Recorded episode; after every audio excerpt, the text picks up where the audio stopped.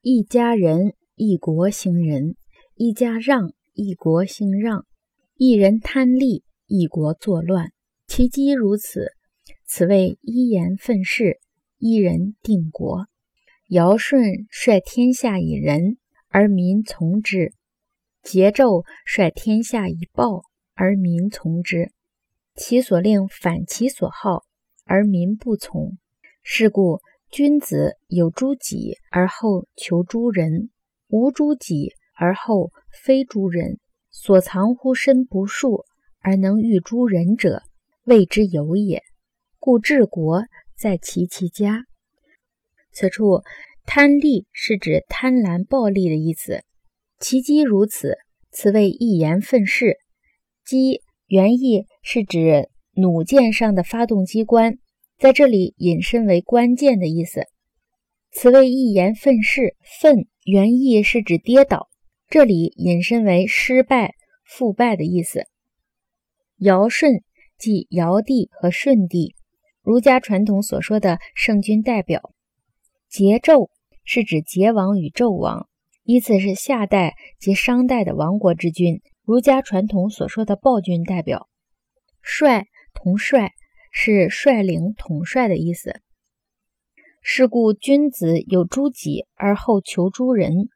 这两句是指道德君子自己做得到的，才要求别人也做得到；自己不这样做的，才要求别人也不这样做。诸是之于的合音。所藏乎身不术，术即儒家所讲的术道。孔子在《论语》中说。己所不欲，勿施于人。即是说自己不想得到的对待，也不要那样对待他人。这种推己及人、将心比心的德性，就是术道。所藏乎身不术，而能欲诸人者，欲是明白、了解的意思。连起来这一段的意思，就是说，君主的家庭讲仁爱，国家便会兴起仁爱。君主的家庭讲礼让，一个国家便会兴起礼让；君主个人贪婪暴利，国家便会有动乱。当中的关键就是这样，这就是一般所谓一句话就可以使国家覆亡，一个人就可以使国家安定。尧帝和舜帝以仁爱统领天下，而人民就会跟随他们实现仁爱；桀王和纣王以暴虐统领天下。而人民就会跟随他们实施暴虐。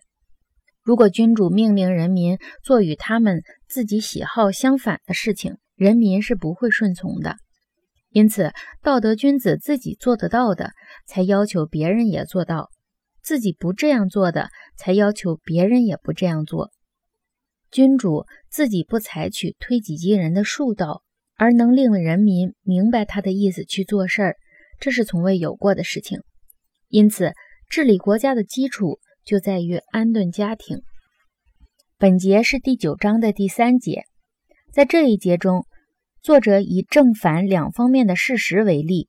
正面的事例是尧舜等圣君能治理好国家，反面的事例是桀纣等暴君被人民推翻，来说明君主能修养好自己的德性，并以身作则，则能治理好国家。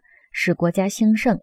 相反，君子若没有修养好自己的德性，便树立了坏的榜样，不能治理好国家，以致使国家易于覆亡。